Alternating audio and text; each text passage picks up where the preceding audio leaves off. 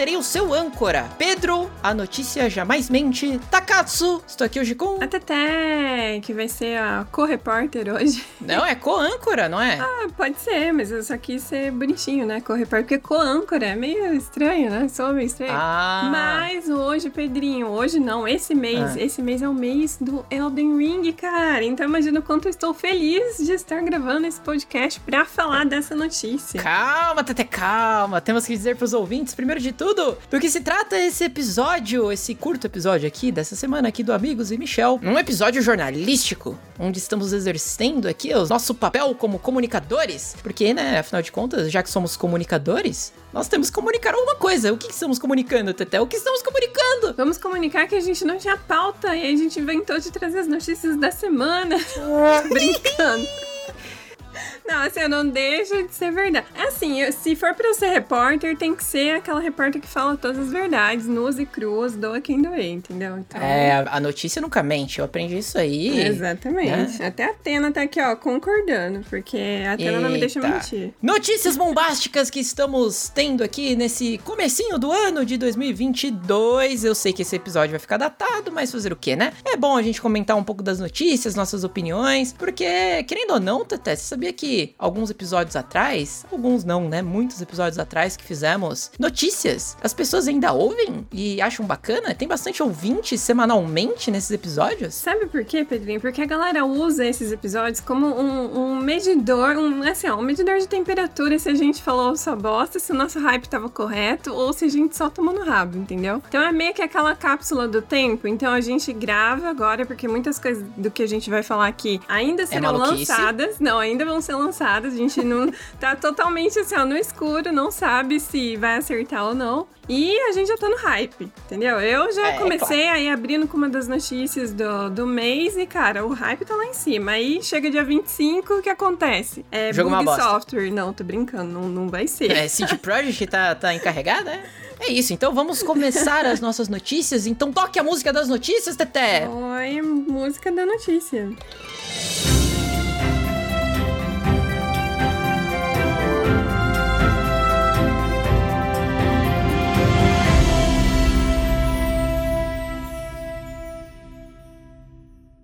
Pois então, repórter Teté, qual é a notícia bombástica que você trouxe para o nosso programa jornalístico de hoje? Muito bem, queridos amigos, bom dia, boa tarde, boa noite pra vocês. Hoje eu trago aqui a notícia bombástica de Elden Ring. Sim, galera, se vocês aí estão perdidos no tempo e espaço, nesse mundo cheio de games legais pra se jogar, Elden Ring é o mais novo título da From Software, que nada mais é a empresa responsável por Dark Souls, por Bloodborne, por Sekiro. Então, assim, cara, se você não jogou nenhum desses games, você precisa pelo menos testar. Eu sei que o estilo dele não é convidativo pra todos, né? Porque não agrada é um gameplay um pouco mais complexo, um pouco mais lento. E o seu nível de, de progressão, a sua linha aí de aprendizado com esse game, ela é um. Ela é um pouco extensa. Então não é todo mundo que gosta desse estilo, mas Elden Ring traz aí essa nova premissa que eles vão trabalhar tudo que eles aprenderam, tudo que torna o Dark Souls e tudo que torna o Souls-like, o Souls-like, no mundo aberto. Então pensa aí no Skyrim com a combinação de Dark Souls, vai ser muito foda. A gente tá num hype absurdo. E essa semana, e assim, também a gente precisa comentar que esse jogo, ele tá sendo uma parceria entre a From Software e o George R. R. Martin, que pra você também aí que tá meio voando, George R. R. Martin é o autor de Game of Thrones. Então, lá no, no comecinho do projeto, Miyazaki, que é o- um dos diretores da From Software, fez esse convite para o autor e pediu essa collab para que ele escrevesse toda a base do mundo de Elden Ring, né? Toda a mitologia, a história em que ia se passar esse novo game. E o George R. R. Martin foi, fez toda a base, criou a história, etc. Que até agora as pessoas estão comentando muito com as semelhanças, né, com a mitologia nórdica. E assim, galera, normal, né? Porque nada se cria no mundo. Creio eu que, ainda mais em termos mitológicos e históricos, a gente tá falando de, de várias é, narrativas que vão se repetindo ao longo dos anos e a gente usa aquela base e só transforma aquilo em algo novo, certo? É, tem um competidor aí à altura dele esse ano, hein, Teté? Não podemos esquecer. O God of War, Não, mas peraí, peraí, Ragnarok. peraí, peraí, peraí, peraí, Depois você fala de God of War. Vamos terminar de falar de, de, Dark Souls primeiro. Primeiro dessa parceria aí, por que, Pedrinho, tô falando isso? Porque gerou um pouco de polêmica. A gente sabe aí, né, que o George R. R. Martin está devendo terminar o Game of Thrones e a galera fica aí pegando o pé dele, etc, etc. Devendo pra caralho. E aí, quando, quando eles anunciaram é, essa collab entre a From e o George R. R. Martin, todo mundo falou, caramba, tal, a história vai ser foda, não sei o que, não sei o que. Só que nessa semana, o nosso querido Miyazaki, ele veio a público numa entrevista falar assim que pode ser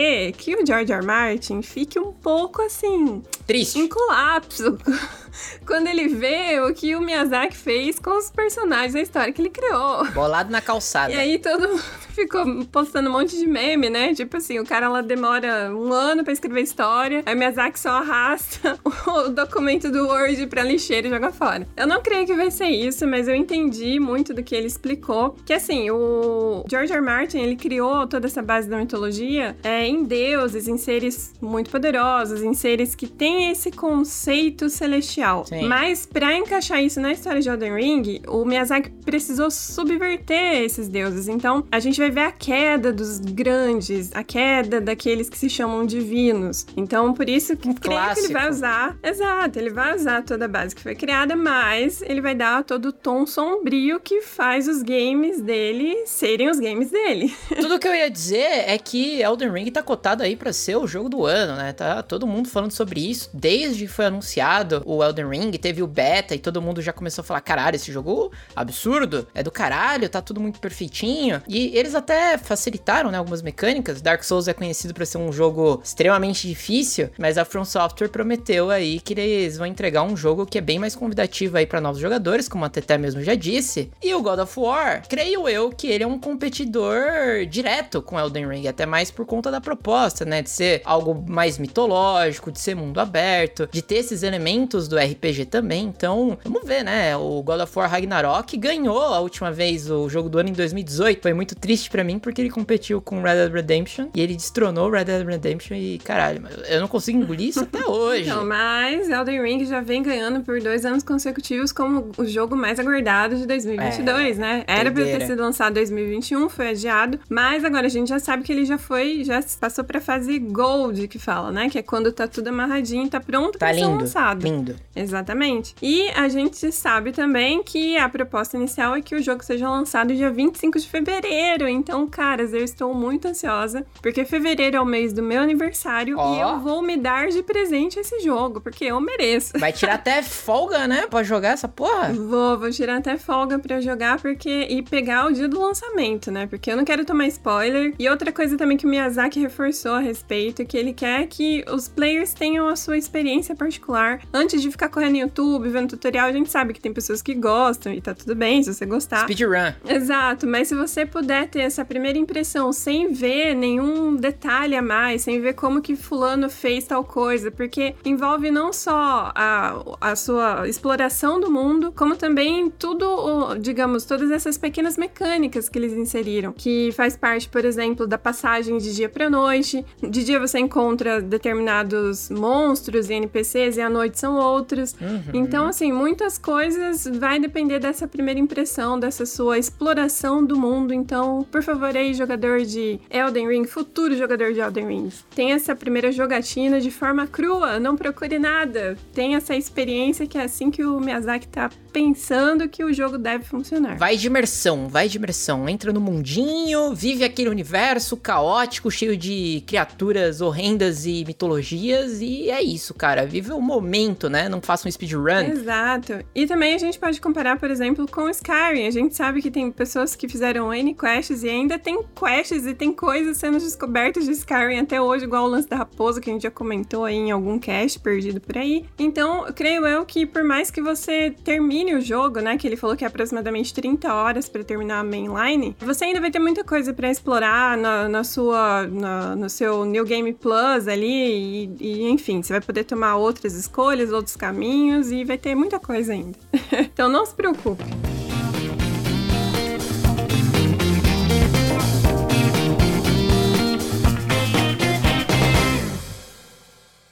E agora, Pedrinho, o que você traz pra gente nesse dia maravilhoso? Qual é a sua boa do dia? Hoje eu trago outra notícia de games. Afinal de contas, aí o mundo dos games tá mais vivo do que nunca e a gente teve uma notícia muito forte nesse mês aí de janeiro, quase comecinho aí de fevereiro, né? Uhum. Que foi a uhum. compra de uma das maiores empresas de jogos do mundo, que é a Activision Blizzard, que tava, né, caindo, caindo pro inferno. Eu que sou um jogador aí de World of Warcraft é, assíduo, até que pariu, a empresa estava morrendo. Mas aí veio a grande Microsoft e comprou a Activision Blizzard por uma bagatela aí de 63 bilhões de dólares, que basicamente é quase o tanto que a Disney pagou pela Fox, quase tão grande quanto. Por quê? Porque a Activision Blizzard possui uma das maiores IPs de jogos do momento, que é o Call of Duty. Uhum. Então, o que isso impacta pra gente, nós gamers? Primeiro, teremos aí uma reformulação de uma empresa que estava quase morrendo, que é a Blizzard. Isso já é sensacional. Outra que podemos ter,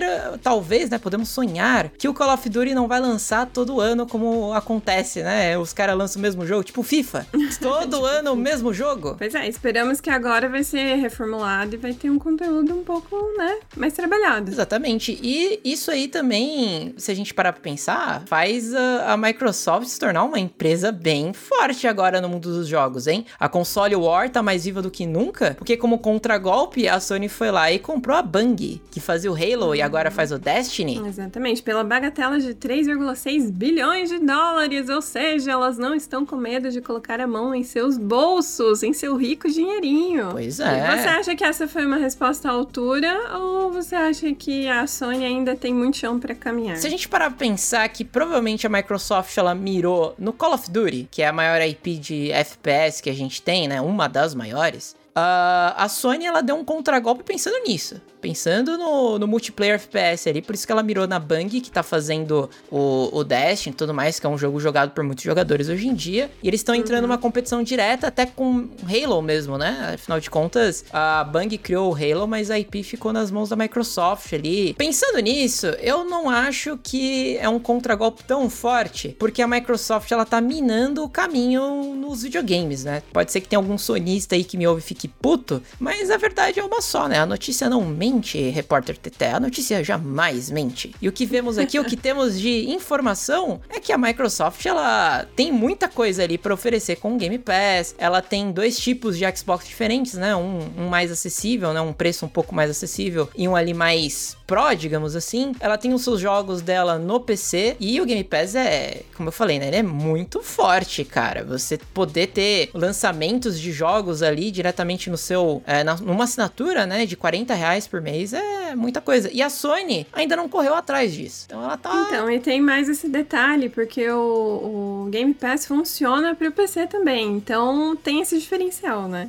que a Sony hoje não apresenta. Exatamente. Precisa correr atrás disso, porque a, a, o caminho está se estreitando. Mas assim, Pedrinho, a gente sabe que a Activision Blizzard, ela tinha os direitos dos jogos mais populares do PlayStation, que era Crash e Spyro. Sim. E agora... E o próprio né, COD, né? Uhum, a Sony vai e compra a Band, que criou Halo, etc, que a gente já sabe que foi popularizado no Xbox. Você acha que foi um movimento pra trocar farpas acima de tudo? Cara, talvez sim, né? Até porque a Sony abriu mão da, da IP dela de God of War e colocou o God of War no PC também recentemente. Ou uhum. seja, eles estão fazendo uma manobra competitiva, eles estão vendo que, ok, a gente tá ficando para trás. Falaram que foi um excelente porte, né? Falaram que foi um excelente porte. Talvez a Sony também esteja planejando abrir mão dessa, dessa exclusividade que o PlayStation 5 hoje tem, né? O PlayStation 5 e o PlayStation 4, e começar a migrar para os jogadores de PC também. Afinal de contas, Teté, uma pessoa que tem um PC high-end, dificilmente ela vai gastar mais dinheiro com um console, né? Então, antes o que fazia todo mundo comprar o console eram os exclusivos. Aí a era dos exclusivos ela está meio abalada, porque a gente sabe que cada vez mais a galera tá comprando computadores e essa guerra entre as duas maiores franquias, né, as duas maiores empresas de, de games, ela é muito saudável. E aí é. você começa a elevar o preço de uma forma que simplesmente não, não é acessível, né, para os jogadores. Tanto o PlayStation 5 quanto os jogos do PlayStation 5 são absurdamente caros. Pois é, eu acho que só a Nintendo que bate os dois de longe.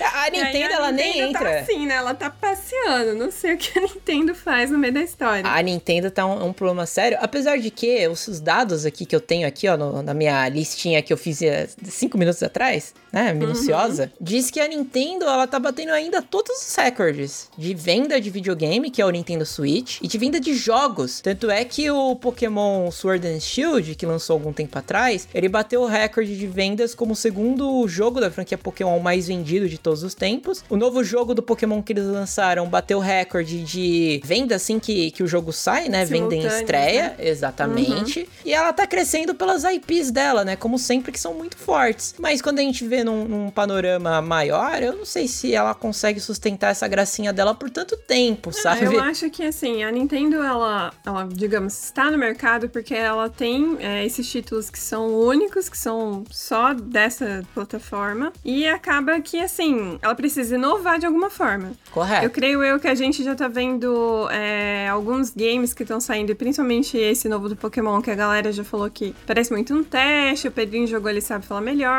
É um teste. E assim, não, não, ninguém ficou tão feliz, então eu acho assim, tem um limite, sabe? É, os títulos são muito fortes, óbvio, porque isso acompanha também uma geração que cresceu jogando esses games, né? Legend of Zelda, Mario, etc. Sim. Mas, Pokémon também. Mas eu acho que ela também não pode só ficar se, sabe, se apoiando nisso. Eu acho que vai chegar uma hora que ela vai ter que dar um grande passo, seja, sei lá, comprar alguma outra empresa igual as grandes estão fazendo. O que eu não acho certo, porque para mim monopólio é uma merda, porque depois elas começam a ditar preço de mercado da forma que elas quiserem, a gente só tem que aceitar porque não tem concorrente. Mas enfim, eu acho que a Nintendo ela tá aí numa corda bamba, ela precisa ter um algo a mais até, sei lá, daqui uns 5 anos, sabe? Eu acredito, eu acredito que o Nintendo Switch 2, como especulam aí que seria o próximo console da Nintendo, ele traga algumas inovações, até porque o Nintendo Switch ele não compete diretamente com o PlayStation 5 e com o Xbox Series X. A gente uhum. sabe que a Nintendo já mira um público é, mais casual mesmo, ou até mesmo o público do mobile, porque o Switch é um mobile, né? Ele é um, é quase como se fosse um tablet. Então, vamos ver qual que, o que que a Nintendo pode fazer. Eu duvido que ela abrir a mão das IPs dela como a Sony faz, para que elas façam, passam para outro console, porque senão ela não vende o próprio console dela. Teria que sair do mercado do hardware. Eu acho muito difícil ela fazer um negócio Exatamente. desse. Mas com certeza o portátil da Nintendo é algo assim que no mercado hoje faz muita diferença. Porque você faz. não tem um portátil do Xbox, você não tem um portátil do PlayStation como a gente tinha antes, que eu não sei porque eles descontinuaram, né? Porque hoje a gente tá vendo aí que seria um mercado quentíssimo pra esses caras. E nunca mais teve uma proposta em cima disso. É que é mais ou menos, né? A Nintendo ela se mantém ainda no portátil porque ela é a Nintendo. Os IPs dela vendem o console. Mas a Sony e a Microsoft eles não conseguem competir nesse mesmo mercado, justamente porque o mercado do celular, do mobile, ele é muito, muito, muito forte. Ah, mas eles têm tecnologia para isso, vai. Tem nanotecnologia para criar um, um, portátil que rodasse os games, pelo menos num parâmetro ok. É, sim, mas é, é que eles falam que com a popularização do smartphone, todo mundo prefere gastar grana com o smartphone e jogar os joguinhos ali da, da Google Store, da Apple Store, do que de fato, sei lá, gastar mais num PSP e jogar um Uncharted, por exemplo. É bizarro. Não sabemos o, o, o que o futuro nos reserva, mas sabemos que as grandes estão se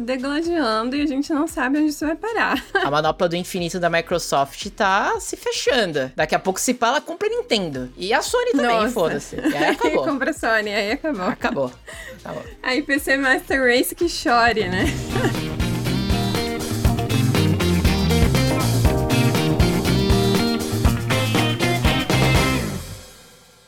Bom, e a gente tocou aí no lado nostálgico, falamos de Nintendo, falamos dos jogos, etc, etc. E eu vou aproveitar esse quentinho que deu no coração aí por lembrar de alguns títulos antigos e vou falar sobre algo que eu tenho certeza que você já assistiu pelo menos um. Pelo menos esse título, A Viagem de Chihiro, amigo ouvinte, você já deve ter assistido. Se você não assistiu, assista por favor, porque é um clássico do Estúdio Ghibli e você vai gostar muito. O Estúdio Ghibli, ele cria essas animações que são simplesmente o quê, Pedrinho? Elas são. Obras de arte, não tem que Obras falar, de né? arte. E a principal delas, que é o meu amigo Totoro, que se você também ainda não viu, amigo 20, veja, é assim, maravilhosa. Clássico. E a gente sempre quis uma atração, né? A gente sempre esperou. Por que, que tem lá o parque da Disney, tem um parque disso, parque daquilo? Por que, que não tem uma atração reservada para todas essas obras icônicas do Estúdio Ghibli? Até porque o Estúdio Ghibli é a Disney do Japão, né? Já houve essa comparação já há muito tempo. Exatamente. E aí, alguns anos atrás foi anunciado que eles estavam planejando criar um parque que seria dedicado ao estúdio Ghibli. E aí traria todas essas atrações aí do meu amigo Totoro, a Viagem de Chihiro e vários outros títulos nesse parque. E agora foi confirmado, galera. Então, em, nesse ano, em novembro desse ano, lá no Japão, aí para os amigos ouvintes internacionais ou pra galera que tá programando uma viagem, Olha vocês já legal. podem aí, ó, pensar em novembro, tá lá, né? Se tudo der certo e esse vírus colaborar, já pode programar uma viagem de boa. Ele vai ser aberto em Haiti, se eu não me engano, eu não sei pronunciar direito, Pedrinho me corrija, mas é em Nagoya. Sim, sim. Esse parque ele vai ter três áreas temáticas, que vai ser Youth Hill, que seria do filme, né, do Castelo do Céu, o Dondoku Forest, que é do meu amigo Totoro, e Ghibli Large Warehouse Area, que seria a parte onde você vai poder comprar os presentinhos temáticos ali sobre o estúdio Ghibli. Ainda nesse projeto já tá constando uma expansão para 2023, que aí eles vão abrir a vila de Mononoke, que é da princesa Mononoke, e Witch Valley, que é a Aya e a bruxa, que a gente também gosta pra caramba. E cara,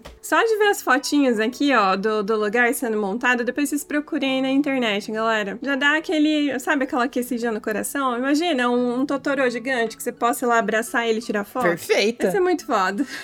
Com guarda-chuvinha, assim, nos dias chuvosos, cara. Ah, não, eu preciso muito ir pra esse lugar. Já é um must have. Já coloquei no meu to-do list aqui, ó. Quando tudo isso melhorar e eu tiver grana, com certeza eu vou lá visitar o parque do Estúdio Ghibli, que vai ser uma atração muito foda, eu tenho certeza. E outra coisa que a gente precisa se programar é fazer um podcast sobre Estúdio Ghibli, né? Pelo amor de Deus, tá faltando. Com certeza, já tem aí, ó, os nossos colaboradores aí que gostavam bastante do Estúdio Ghibli. A gente pode chamar eles pra gente bater esse papo, porque vale muito a pena. É uma franquia maravilhosa e um estúdio maravilhoso. Depois que eu vi o documentário do Miyazaki, caralho, do Hayao Miyazaki, né? Que é o, o- um dos maiores lendários animadores do estúdio Ghibli. Cara, eu aprendi muita coisa sobre o backstage dessa porra, cara. É, é caralho, é doideira. Tem um conflito ali com o filho dele, né? Tem um, Nossa, umas desavenças ali nos bastidores. Mas também, ó, aproveitando que você citou o Miyazaki, também tem outra notícia boa aí pra quem é fã do Estúdio Ghibli, é que o Miyazaki vai fazer um novo filme. E, tipo, o último filme que ele fez foi em 2013, que é Vidas ao Vento. Uhum. Então ele, ele decidiu sair da aposentadoria dele, que ele já se aposentou várias vezes De novo, né? ao longo do tempo. Mas ele não aguenta e acaba voltando pra criar essa história. A história vai se chamar How Do You Live, né? Como você vive. E ela vai contar a história de um garoto que vai morar com o tio depois que ele perde o pai. Então, vou- é, já vai assistir com a caixinha de lenço na mão, porque vai ser muito foda, tenho certeza. Até porque eu acho que, que isso aí vai cobrir um pouquinho o que o filho dele fez lá no último filme que saiu do Estúdio Ghibli, né? Que é aquele lá da bruxa em 3D, parecido com Pixar. Que lá foi uma catástrofe pro, pro estúdio. Teve críticas bem negativas, né? No mundo todo. E agora o Miyazaki pai volta com esse novo filme, trazendo a tradição aí do, do estúdio, que é animação feita à mão, com artistas Comendo macarrão e É. óleo. comendo macarrão ali óleo durante as animações e tudo mais. Caralho, eles não podem usar computador, sabia? Tipo, Miyazaki não É. deixa. É doideira, cara. E quando ele não gosta, ele mesmo refaz a cena, né? Ele pega. Ele lá. refaz todas. É. Todas. Mas assim, eu acho que no- no- ele não tava prevendo o fracasso do filho dele termos, Tava, né? Porque- tava sim. ele tava Ai, sim. gente, que, que mancada. Mas é porque esse filme dele, ele já tinha pensado antes de, de sair o, o filme do filho dele. Então, assim, não sei Ah, se ele já tava prevendo alguma coisa, mas enfim. Eu acho que Fica sim, aí eu no- acho que sim. Eu- Quando ele se aposenta pela primeira vez, ele fala no documentário, tipo assim... "É, E aí, ô Miyazaki, e o seu filho lá, o Goro, você confia que ele vai manter o estúdio de boa, tudo mais? O que você acha do futuro estúdio Ghibli? Aí ele responde bem assim, olhando pro céu. Igual personagem de anime mesmo, é muito foda. Ele fala, cara, vai dar merda. Mas eu quero que se foda, porque Estúdio Ghibli é só um nome, tá ligado? Eu não tô nem aí. É só um nome, não vale nada. E aí ele sai andando assim, fumando um cigarro. Cara, é muito foda. Aí ele senta, né? Fica fumando o cigarro dele, olha um gato gordo dormindo e fala aí, ó. Isso aí que é vida. Não tem preocupação nenhuma. E aí ele olha pro céu, ele é um ícone, né? Cara, Não tem como. O Miyazaki é muito maneiro, cara, sério mesmo. É um velho rabugento pra caralho, mas é engraçado. Até o final dessas notícias a gente vai chegar à conclusão de que Miyazakis são fodas, é isso. Miyazaki são Os foda. Miyazakis do mundo aí são fodas.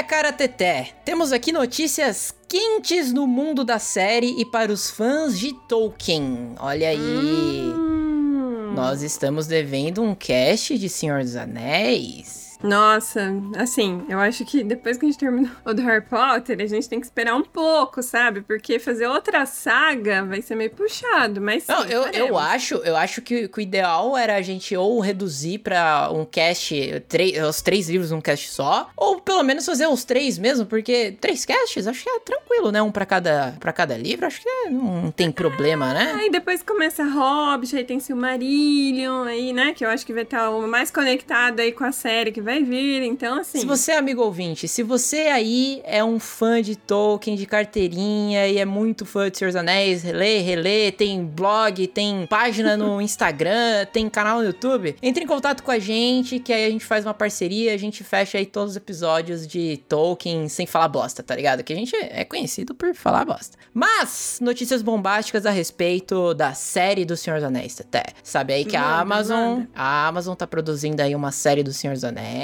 Tem uma Uhum. polêmica em cima, né? Porque é a primeira obra, depois que o Christopher Tolkien já se foi, e que, né, agora não, não tem mais direito, agora. vendeu, né? Os... Vendeu não, né? Na verdade, é, na verdade, eles compraram direito de adaptação.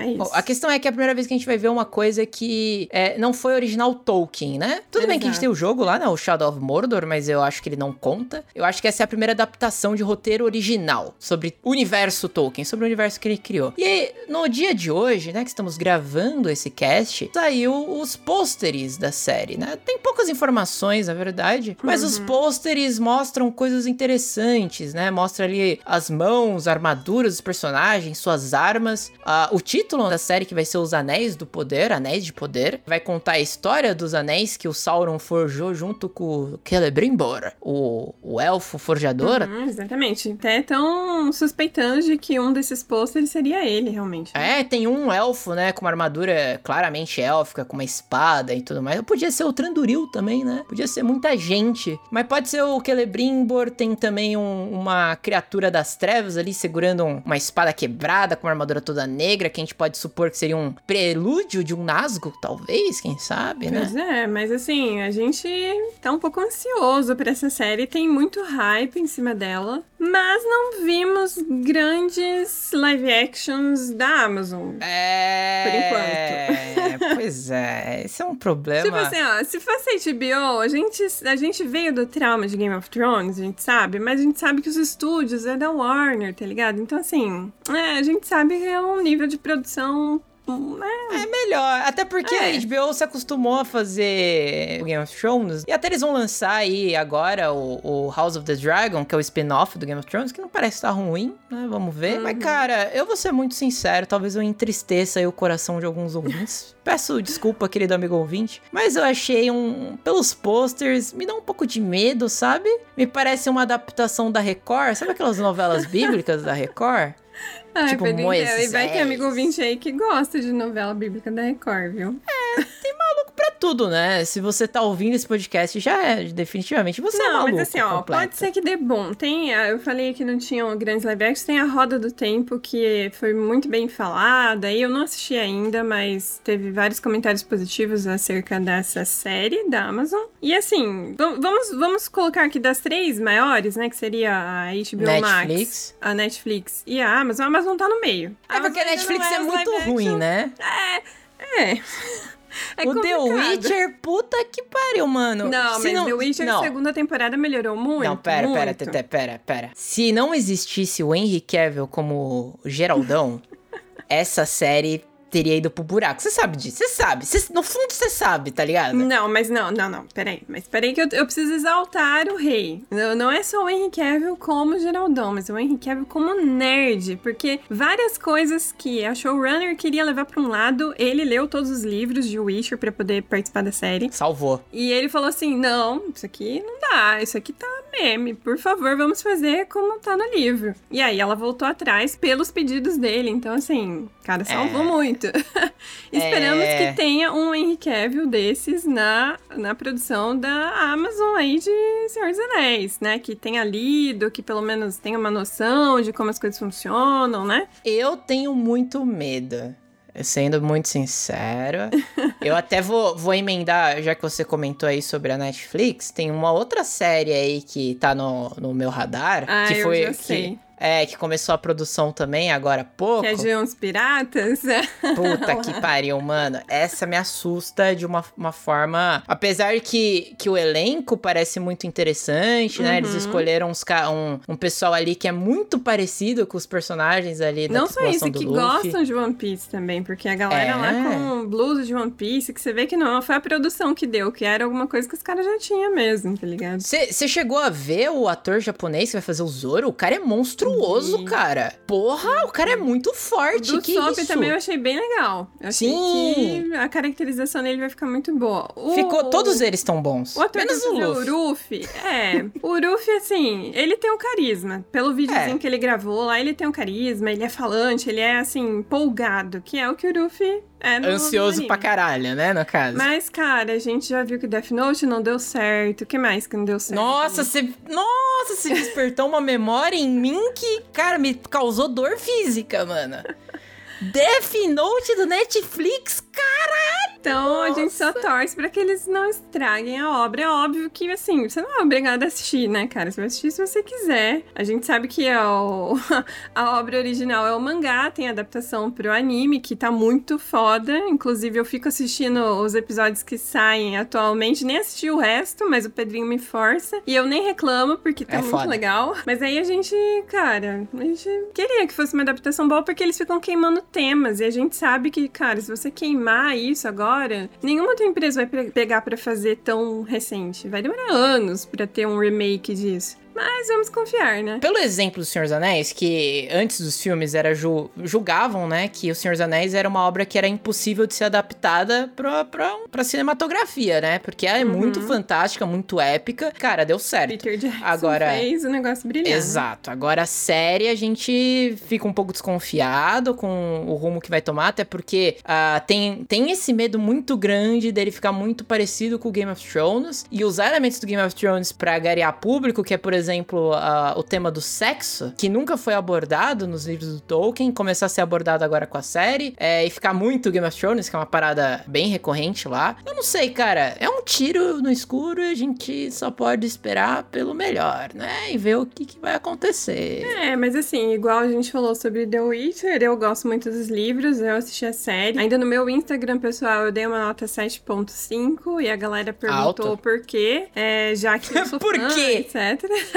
Não, Por que, é- sua desgraçada? Porque a galera gostou muito dessa segunda temporada. E assim, é, igual eu tava vendo a live da Katiusha, ela comentando a respeito disso de adaptações e que ela se considera uma pessoa chata, porque quando você muda muito o que tá na obra original, você fica esperando por aquilo na adaptação. E muitas Correto. vezes não tem, muitas vezes não tem como ter, porque não tem tempo hábil pra isso. Então precisa cortar alguns personagens, precisa enxugar a história, etc. Que foi o que aconteceu com Witcher. Eu fico pensando como eles vão fazer essa adaptação de Senhor dos Anéis, entende? Ainda mais num roteiro original. Eu fico com medo deles trazerem personagens que já são consagrados e icônicos e a gente se decepcionar, entende? Então eu preferia muito realmente que eles pegassem todo o mundo de Senhor dos Anéis e trouxessem uma história que não citasse nenhum deles. Que fosse, sei lá, fosse os dos dois magos azuis. É, então, O que, que aconteceu com eles, tá ligado? levando em consideração o período que se passa a série, é improvável que a gente veja é, personagens que a gente já conhece, né? Talvez o Ara... Não, o Aragorn não viveu tanto tempo assim, eu acho. Acho que ele não... Então, no começo, quando foi anunciado, falaram que ele ia ser o principal, e aí já mudou tudo. Agora É, ninguém mais sabe tudo. quem é o principal, quem não é, Exato. enfim. Mas os. Eu não sei falar o nome desse elfo, Cele.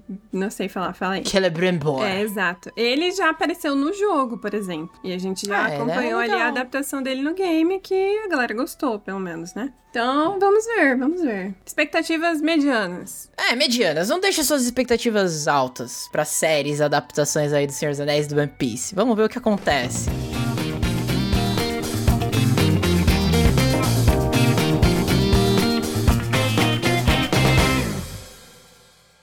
Bom, já que a gente tava falando de séries, Pedrinho, então agora eu tenho que falar algo que vai resgatar a nostalgia de várias pessoas que assistiam esses dois maravilhosos irmãos nas telinhas. Assim, eu acho que são os primórdios da galera que começou a assistir série lá junto com Lost, etc. Que é Supernatural, que são os irmãos Winchester. Olha e aí. Sim, eu sei que muita gente vai falar, meu Deus, não aguento mais, porque teve, né, essa série já foi estendida durante trocentas temporadas. Eu não aguento mais. A história acabou se desvirtuando, mas a CW anunciou que vai testar um piloto de uma série que seria derivada de Supernatural, que se chamaria The Winchesters. E nessa Ah, série. O Jim, Ah, que é o Jason Ackles, que a gente sabe que ele também foi produtor, diretor, etc, tudo, ele vai contar a história dos pais dele. Então a gente vai conhecer uma Mary e um John ainda novos, como eles se conheceram e como eles começaram a lutar contra os demônios, primeiramente. Por que que tem essa herança da família? De onde veio essa herança da família, entendeu? E aí... Meu Deus, vai ser, vai ser o casal Warren, cara. Não é Casal possível, velho. E aí, nessa série, vai contar sobre tudo isso, né? Sobre como ele começou a escrever o diário dele, afinal de contas é uma relíquia para os irmãos. E eles usaram muito o diário do pai para poder saber o que eles tinham, como eles tinham que proceder com determinadas criaturas. Então é isso, o piloto vai ser testado. Isso não é garantia de que seja aceito, porque a gente sabe, né, como funcionam. É, o piloto é apresentado ali pelo showrunner. Se a produtora gostar da história, aí continua o projeto. Se não gostar, já é descartado logo de cara e a gente nunca mais fica sabendo disso. Tipo Meninas Superpoderosas. Exatamente, estilo Meninas Superpoderosas. Que a atriz saiu no meio do negócio e acabou. Acabou morreu, tudo, é. foda-se. Morreu o projeto. Ainda bem, Morreu mano. Porque projeto. tava bem esquisito aquela porra lá.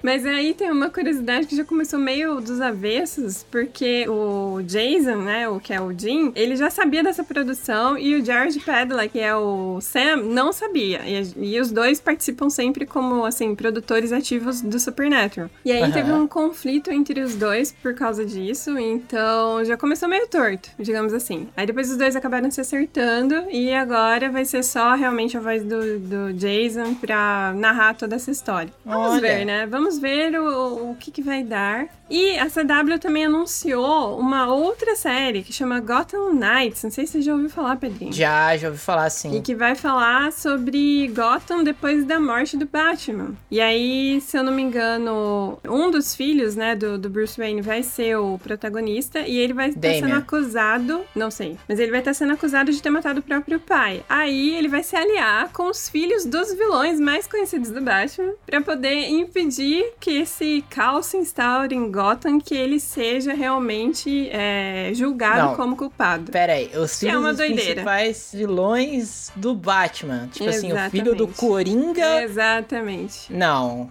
Aí, assim, as séries da CW a respeito do universo dos super-heróis é aquele negócio, né? É difícil. É difícil assistir. É, não, não vou mentir. É, é uma galhofa. Fica aí, fica aí, mais uma opção de entretenimento, né? Quem Fica sabe? aí, fica aí.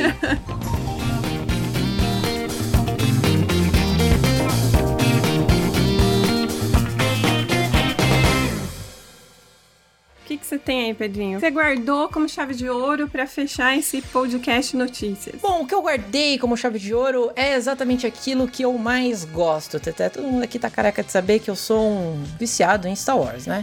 Ah, o termo correto, né, na verdade, é que eu sou uma bitch de Star Wars. Essa é a verdade. Falemos os termos certos. Mas Star Wars está mais vivo do que nunca, Teté. Mas caralho, Star Wars tá voando. A gente achou aí que Star Wars ia morrer com os filmes, que não sei o que, que a Disney matou Star Wars. Não, tem muita coisa saindo de Star Wars. Uma delas, olha só, Teté, Lego Star Wars finalmente teve o seu alguém, trailer. alguém profetizou isso no podcast. De notícias, inclusive. Teve um cast de notícias. Olha aí, cara, Eu como é que as coisas. dizer se alguém chamado Iago profetizou Lego Star Wars. E, cara, o trailer é maravilhoso. Você pode É ser bom. quem você quiser. Você tem diversas habilidades. É um negócio muito louco. É mundo aberto, você pode explorar toda aquela galáxia de Star Wars, né? Em Lego, tudo bem, mas caralho, cara, é porra muito foda. Se você ainda não assistiu o trailer do Lego Star Wars e você gosta muito de Star Wars, veja. E ele vai sair logo, né? Ele vai sair aí dia 5 de abril, tamo perto aí do lançamento do jogo. E, Teté, segundo o Iago falou aí, ele vai competir diretamente com o seu Elden Ring, hein? Capaz de Pois é. Você capaz falou aí de de, God of War. Que God of War? Eu tô com medo de Lego Star Wars levar o Game of the Year. Então, assim. Olha! É o único ver. que, que tá batendo de frente com o The Ring, na minha opinião. E outra coisa, falamos aí da série do Boba Fett, que teve várias coisas inacreditáveis acontecendo aí nessa, Várias nessa parte final. É, várias coisas que não bem legais? Boba Fett. Calma, calma, Tete. Se acalma, se acalma. Tô calma. Temos um leak. Um leak, você sabe que o leak, ele pode ser uma notícia verdadeira como uma notícia falsa, né? É, E mas aí... olha lá que eu falei que hoje em dia é tudo, tudo é muito fácil. Os leaks acontecem. Mas fala aí desse leak. Boca pequena na internet tá dizendo aí que o, a série do Obi-Wan tá prevista pra maio. Que a gente sabe que tem o dia do Star Wars, tem o aniversário, né, da saga e tudo mais. A gente sempre faz um especialzinho nesse dia, inclusive. E a série do Obi-Wan tá prevista aí pra, pra sair em maio. Será que vai ter o Obi-Wan, né? Será que vai ser uma, uma série sobre o... Sei lá, sobre Darth Vader? Você fica falando isso, é foda também, viu? Ah, não, às vezes pode ser, né? Que está, esteja escrito ali Obi-Wan, mas tenha o Obi-Wan em 5 minutos de tela e depois vá pro Vader. E é, foda-se, era um bait, era um bait. É ver um anagrama e aí você troca as letras e forma mando, né? É verdade, né? Todas as séries agora é sobre um único personagem, um mando. E acabou, cara. É o mando e nada mais. Mas o legal é que com essas séries a gente vê o crescimento tanto do Dave Filoni quanto do John Favreau, né? Como diretores Uhum. e os E cabeças por trás. É, e ator, né? Os cabeças por trás de Star Wars. Então, estou muito feliz com Star Wars, Teté. Esse ano também é o ano do Star Wars. É o ano de muita coisa, E porra. também a diretora fodona que fez os, os melhores episódios até agora. Como é que é o nome dela mesmo que eu esqueci? Bryce Dallas Howard. Exato. é. Essa mulher, ela tem que estar envolvida na próxima trilogia de Star Wars, cara. Não tem como. Ela precisa envolvida. A visão que ela tem das coisas é belíssima e ela entrega os melhores episódios. Então, esse trio é o trio sagrado de Star Wars aqui pra frente. eu tô dando minha opinião de leiga, tá? Mas pra mim são eles. A questão é, precisa de uma nova trilogia Star Wars? Eu acho que Ah, precisa, tão- né? Eu Precisa. acho que as séries estão tão boas, né? Mas vamos levar o Ray Skywalker pra série? Cara, é possível, você sabe, né? Que eu mandei um roteiro lá pro Dave Filoni, mandei pro Instagram dele. eu- sério, eu escrevi Não, lá não, pra não, ele. não, não, peraí, de- deixa, deixa eu falar pros amigos ouvintes. A impressão que eu tive, eu tava de boa, trocando uma ideia com o Pedrinho, aí ele chega assim pra mim, Tete, viu, eu mandei aqui uma mensagem pro Dave Filoni, deu... e eu assim, ouvindo, mas assim, ecoando na minha cabeça, né? Eu mandei uma mensagem pra Dave Filoni, e ele continuando. e eu assim, mas peraí, Ai, porra. Pô, com a internet eu acho tudo é cara? possível, né? Porra, eu mandei uma mensagem lá na DM do cara, ele nunca vai ver, provavelmente, mas eu mandei um roteiro completo. Porque você sabe, né? Eu tô, tô aqui de roteirista. Escrevi um roteiro completo pra gente como termina a história do Mandaloriano e do Grogu. Vamos ver, né? Se, ó, se, se ficar Não, assim no final, você sabe que foi escrito por mim, tá? Fica aqui um. um Ah lá. fica aqui um ponto Aí aqui ele gravar nesse só- podcast Ele só mandou o óbvio pro cara, que com certeza vai ser o que vai aparecer na série. E aí ele vai ficar falando, é, fui eu que escrevi o roteiro, eu que roteirizei o final da, da série, que não sei o que. É, Vai ser isso, galera. É isso Tenho provas, hein? Tenho provas. Se for aquilo, eu vou falar, eu vou falar. Eu vou gravar um Não, cast for galera. isso, você- roubaram minha ideia. Se for realmente seguindo a sua ideia, você tem que mandar depois a próxima mensagem vai ser um boleto pra ele pagar. É o mínimo. né? Exato, é um mínimo, é um mínimo. Ou, ou posso ser chamado, né, pra, pra Star Wars, né? Porra, meu sonho, né? Quem sabe? Mandar o Pix pro, pro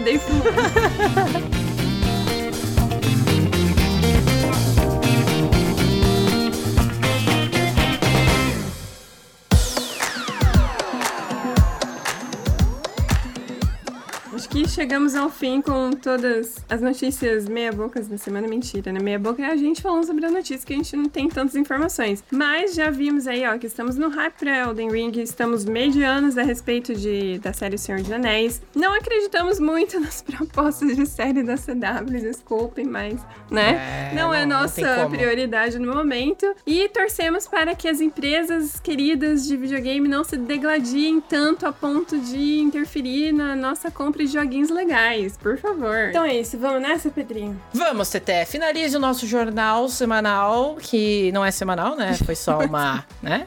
Por que, que você fica dando dicas falsas pros amigos ouvintes? Se um amigo ouvinte novo, ele vai achar que semana que vem vai ter de novo. E aí você vai ter que fazer, tá? Você tá se comprometendo a isso. Se você é um amigo ouvinte novo, se torne um amigo ouvinte velho. Ouça todos os podcasts, mande um e-mail pra gente dizendo o que, que você acha dos nossos programas. Fala assim, pô, achei meia boca. Ou se você também é, né? Tem muita gente da geração Z nos ouvindo, eles têm alergia a e-mail. se eles entram ali no Gmail, eles ficam todo empolado, né? É bizarro. Então, se você tem alergia a e-mail, quais são as nossas redes sociais, Tete? Vocês podem nos achar tanto no Facebook quanto no Instagram. É só procurar arroba amigos e Michel tudo junto. Ou, se você quiser insistir, mandar um e-mail pra gente, gente vai ler com todo amor e carinho. É só digitar amigosemichel.gmail.com e mandar o seu e-mail lá e falar que a gente tá ficando louco. Ou já mandar ali a sua reserva, né? A sua passagem pro Japão em novembro, que você vai lá ver o Estúdio Ghibli lá, o parque temático de pertinho. E aí a gente vai pedir foto, hein, amigo ouvinte? Então fique esperto. É, fique esperto, hein? E outra coisa, se você é preguiçoso, também tem aí os nossos links aí na descrição de onde você estiver ouvindo esse podcast. Tem aí nossos links, só você clicar lá. Tem nosso Instagram, nosso Twitter, tem a porra toda, o que você preferir, certo? Exatamente. Ah, outra coisa, Tete, lembrei de uma coisa importante que esqueci de, de avisar aos nossos queridos amigos ouvintes, né? Você aí que ouve Amigos e Michel já faz um tempo, e um tempo a gente diz assim que você ouviu mais de duas semanas, tá?